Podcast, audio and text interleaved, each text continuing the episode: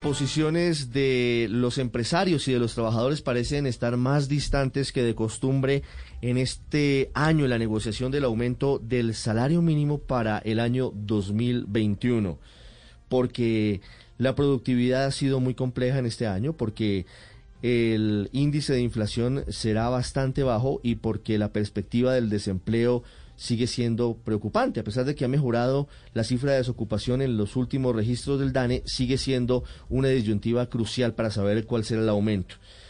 Lo que proponen los empresarios, según se ha conocido, es entre el 2,5 y el 3% de incremento, mientras los sindicatos están hablando de 10 puntos más, del 13 o del 14%. Bruce McMaster es presidente de la ANDI, de la Asociación Nacional de Empresarios en nuestro país. Doctor McMaster, buenos días. Buenos días, Ricardo, a usted y a sus oyentes. ¿Será difícil, usted ve complicado o prácticamente imposible, como dicen algunos analistas, que se logre un acuerdo este año en torno al aumento del salario mínimo para el año entrante? Ricardo, yo creo que la conversación que arrancamos ahora es una conversación que de lejos supera, digamos, solamente la definición de salario mínimo. Es una conversación que, en mi opinión, y es la propuesta que yo he venido haciéndole pues a la mesa de concertación en donde también está el gobierno nacional es la de que efectivamente podamos discutir alrededor de el principal problema desde el punto de vista económico que tiene Colombia hoy en día, que es el desempleo y la informalidad. Yo creo que es la oportunidad de que conversemos estructuralmente de esos temas, que tratemos de tomar la mejor decisión para el país. Incluso yo propuse y fue aceptado por la mesa que oigamos a expertos eh, que nos den sus opiniones. Entonces invitamos pues a Desarrollo, invitamos a ANIF, invitamos a la Universidad de los Andes, ojalá la Universidad Nacional también en sus facultades de economía nos acompañen y que entre todos podamos realmente enfrentar el tema grande que tenemos, que es el tema de cómo hace Colombia para tener más empleos, mejores empleos y cómo hacemos adicionalmente para reducir la informalidad. A mí me parece que casi que nosotros eh, históricamente, y esto es algo que yo digo permanentemente en la mesa de concertación, históricamente eh, cometemos un error al pensar que solamente se conversa de salario mínimo. Realmente, salario mínimo es una variable que afecta a todo el mundo laboral. Debemos tratar de ver cómo hacemos para generar unas mejores condiciones en Colombia. Sí. Frente a esas variables, eh, doctor McMaster, ¿cuál podría ser un justo medio? Usted dice, invitamos y es crucial que en la mesa estén los expertos, que estén ANIF, que esté Fede Desarrollo y que estén otros sectores que tienen estudios serios sobre el impacto de la pandemia frente al empleo, frente a la situación de las mujeres y de los jóvenes, que es particularmente difícil en nuestro país. Pero ¿cómo hacer el balance justo entre lo que significa garantizar el empleo, que siempre digamos que es el argumento de los empresarios para que no se desborde ese incremento, y la posibilidad de que no se pierda poder adquisitivo por parte de, los trabajadores, que también es fundamental para que la economía se dinamice. Claro, ese, e, e, ese digamos, punto medio que usted menciona o que usted al cual hace referencia, Ricardo, a mí me parece que es no solamente, digamos, una de las variables a tener en cuenta. Yo creo que valdría la pena que pensáramos también en nuevas alternativas. Qué bueno que a la mesa lleguen, por ejemplo, eh, propuestas creativas. Qué tal que pensemos, además, cómo hacemos, por ejemplo, para poder especialmente darle oportunidades a jóvenes. Lo que usted menciona del caso de las mujeres. A mí me parece que lo que tenemos que aprovechar es para dar una conversación mucho más amplia alrededor de cómo hacer para generar trabajo, cómo hacer para generar buen trabajo. Yo creo que la responsabilidad que tenemos es la responsabilidad de, tomar la mejor decisión posible para el país. Por eso quizás usted usted va a querer que yo le diga una cifra, usted va a querer que yo le diga un porcentaje, Ricardo, y yo creo que no, primero no se lo puedo decir porque además no hemos todavía oído a los expertos y estamos realmente oyendo a todo el mundo alrededor de, de cuáles son sus posiciones, pero luego también, porque yo creo que es solamente una de las múltiples, múltiples variables que debemos conversar. ¿Qué cosas en Colombia han conducido a que antes de la pandemia tuviéramos un desempleo superior al 10%? ¿Qué hace que en Colombia la, informalidad sea superior al 50%? Yo creo que esas preguntas las tenemos que plantear. A veces la defensa del statu quo nos conduce a solamente reproducir, por supuesto, todos los males que tenemos. En el caso laboral tenemos, eh, hemos tenido, por supuesto, esos dos males que son males eh, eh, casi que eh, eh, permanentes y estructurales en nuestra economía, que son el nivel de desempleo y el de informalidad. ¿Cómo lo podemos reducir? Yo creo que esa es la pregunta que tenemos que resolver, Ricardo. Sí, claro, pero aunque son estructurales, se han agravado con la pandemia, doctor Bruce McMaster.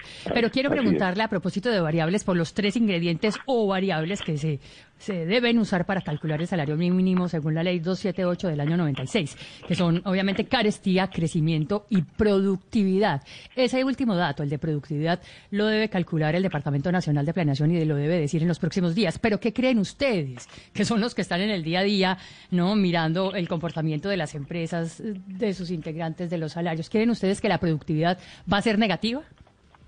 La, productividad ha sido muy mala, eh, ha habido caídas en productividad, inclusive hay algunas hay algunos cálculos preliminares que nos entregan inclusive cifras negativas, Paola, pero pero yo diría que pues nos toca esperar, digamos. Me, gustaría oír su opinión. ¿Usted qué opina, Paola? ¿Usted, cree, ¿Usted qué cree que debemos hacer? Darius no sabe si me está preguntando a mí, hágame el favor. Yo por eso le pregunto eso a usted. Eh, no, pero no, pero hágame el favor. Porque eso depende, obviamente, de lo que vaya a pasar en la mesa pero es que todo el mundo tiene todo el mundo tiene opiniones y, y, no, y no es que el dato nos, lo entrega a nosotros el, el, DNP entonces estamos esperando que hagan el cálculo y nos lo muestren el DNP y el DANE de manera que estamos esperando que nos den el cálculo que no nos han dado Paola. No y es cierto y planeación en últimas entregará el dato. Ustedes eh, tienen una aproximación pero el dato real y formal lo entregará planeación nacional en los próximos días. Sí. doctor doctor Manmaster quería preguntarle eh, para ilustración de, de, todos, si el efecto pandemia, ¿qué impacto puede tener sobre la negociación? ¿Usted cree que la va a dificultar, la va a facilitar o va a ser igual a la de los otros años? Pues eh, eh, yo le diría que en este momento lo que hemos visto, digamos, es que y hemos oído posiciones, digamos, de parte de los representantes de los trabajadores que nos han mostrado, perdón, un nivel, digamos, de, por lo menos, primer planteamiento relativamente alto, mucho relativamente alto, no muy alto, que sin duda alguna, digamos, seguramente nos va a plantear una, una, una dificultad grande. Pero yo creería que eh, es el momento de, y, y se ha hecho muy evidente, digamos, yo creía que es el momento de que todos pensemos mucho más en, los temas grandes de Colombia. Yo siento que con los trabajadores, hemos, yo he tenido conversaciones con los representantes de los trabajadores y siento que ellos están entendiendo también y están eh, se están dando cuenta que efectivamente el problema es mucho más grande que solamente la definición porcentual del salario mínimo. Yo quisiera, y es un poco lo que nosotros vamos a probablemente hacer, yo quisiera que todos llegáramos con propuestas, hombre, propuestas eh, distintas. Uno, ¿cómo hace para cambiar una situación que por años no ha sido buena? Es que no es solamente la pandemia. Entonces, en eso yo creo que la mente de todos, la apertura de todos, el reconocimiento de todos de que efectivamente hay cosas que podemos y debemos hacer que todavía ni siquiera se discuten, pues es una oportunidad. Yo lo vería como la oportunidad de poder discutir cosas que no se han discutido en el pasado.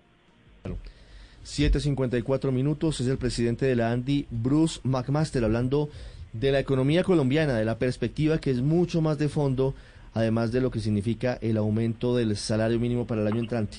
Doctor McMaster, para finalizar, ese asunto que marca muy claramente el DANE frente al aumento mayor todavía en el número de mujeres desocupadas, en desempleadas y también la situación de los jóvenes. Hoy estaba leyendo estudios que indican que definitivamente la principal preocupación hoy de los jóvenes en Colombia es eventualmente graduarse profesionalmente o de una carrera tecnológica y no tener la posibilidad de acceder al empleo. ¿Cuáles pueden ser las soluciones a esto, teniendo como telón de fondo, entre otras cosas, el aumento del salario mínimo que empieza a discutirse hoy?